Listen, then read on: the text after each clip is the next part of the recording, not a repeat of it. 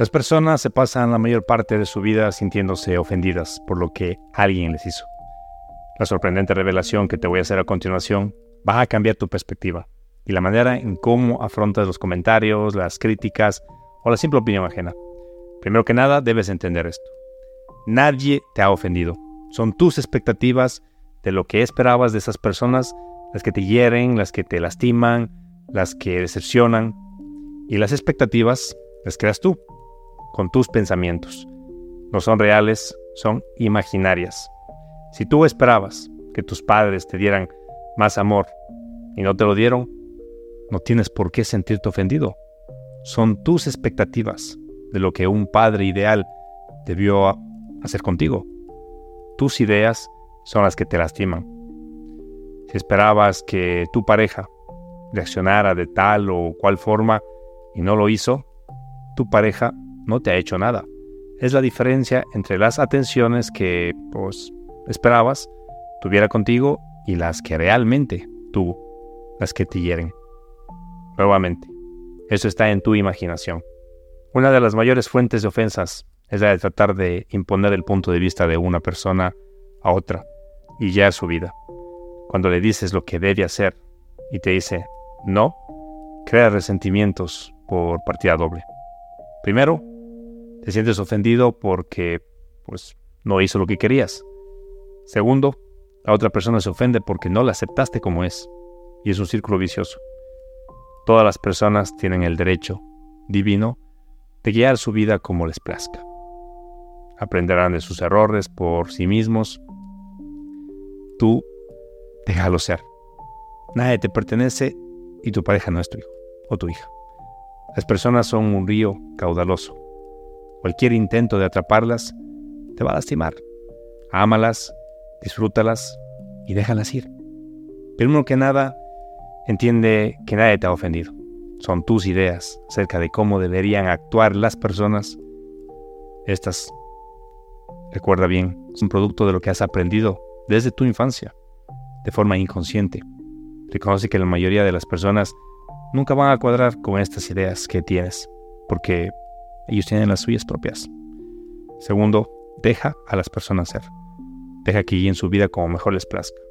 Es su responsabilidad darles consejos si te lo piden, pero permite que tomen sus propias decisiones. Las opiniones se piden, no se dan. Tercero, nadie te pertenece, ni tus padres, ni tus amigos, ni tu pareja, ni tus hijos. Todos formamos parte del engranaje de la naturaleza. Deja fluir las cosas sin resistirte a ellas. Vive y deja vivir. Cuarto, deja de pensar demasiado. Ábrete a la posibilidad de nuevas experiencias. Abre los ojos y observe el fluir de la vida cómo es. Cuando limpias tu visión de lentes oscuros y te los quitas, ves las cosas claras, de otra manera, desde otra perspectiva. 5. La perfección no existe. Ni la madre, ni el amigo, ni la pareja perfecta no existe. Solamente existen los deliciosamente imperfectos. Para un pez, el mar perfecto sería aquel donde no hay depredadores. ¿Existe? solo a nivel intelectual.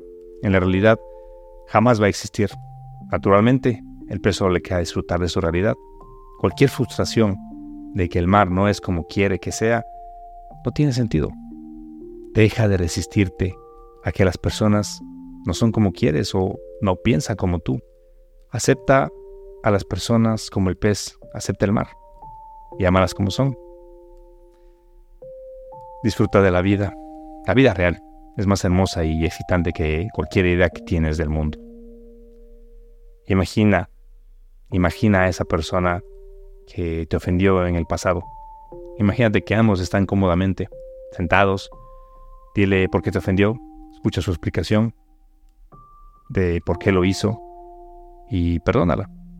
Si es un ser querido que ya no está en este mundo, utiliza esta dinámica para decirle lo que quieres. Escucha su respuesta y dile adiós. Te dará una paz enorme. 8. A la luz de la corta vida que tenemos, solo tenemos tiempo para vivir y disfrutar. Y ser felices. Nuestra compañera, la muerte, en cualquier momento de forma imprevista, nos puede tomar entre sus brazos. Todo es superfluo e inútil gastar el tiempo en pensar que las ofensas de otros nos pueden lastimar. No puedes darte ese lujo. Ahora, llegó la hora de tomar acción. Ve y haz que ese tiempo invertido en ese mensaje dé sus frutos. Y la única manera de conseguirlo es actuando. Gracias por haber llegado hasta el final. Hasta la próxima.